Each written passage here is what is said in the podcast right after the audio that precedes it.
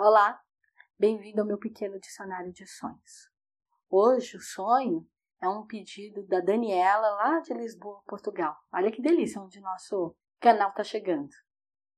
Ela pediu para falar o que é sonhar com pulgas. Se você sonha com pulga no corpo, significa que são atos impulsivos seus que pode gerar uma grave consequência.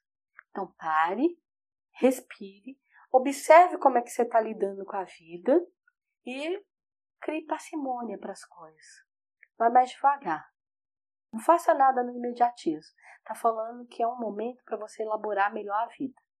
Agora, se essas pulgas estavam dentro de uma sala, de um lugar social, uma recepção, alguma coisa assim, está dizendo que são problemas que aparentemente eles são pequenos, mas que eles podem gerar graves consequências.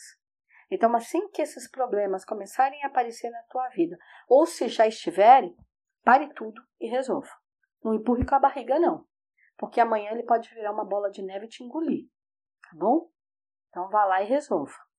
Agora, se for no quarto, é uma é um aviso de problemas conjugais. É uma insatisfação com o momento como a sua relação amorosa está sendo conduzida. Então pare, chame o seu parceiro ou a sua parceira de vida e resolva.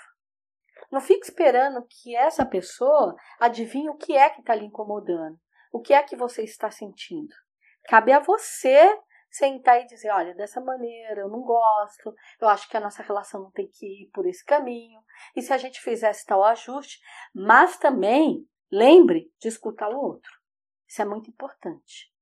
Porque a pulga é aquela coisa que pica, que incomoda, que você tem que tirar. Mas não adianta só tirar, você tem que matar ela.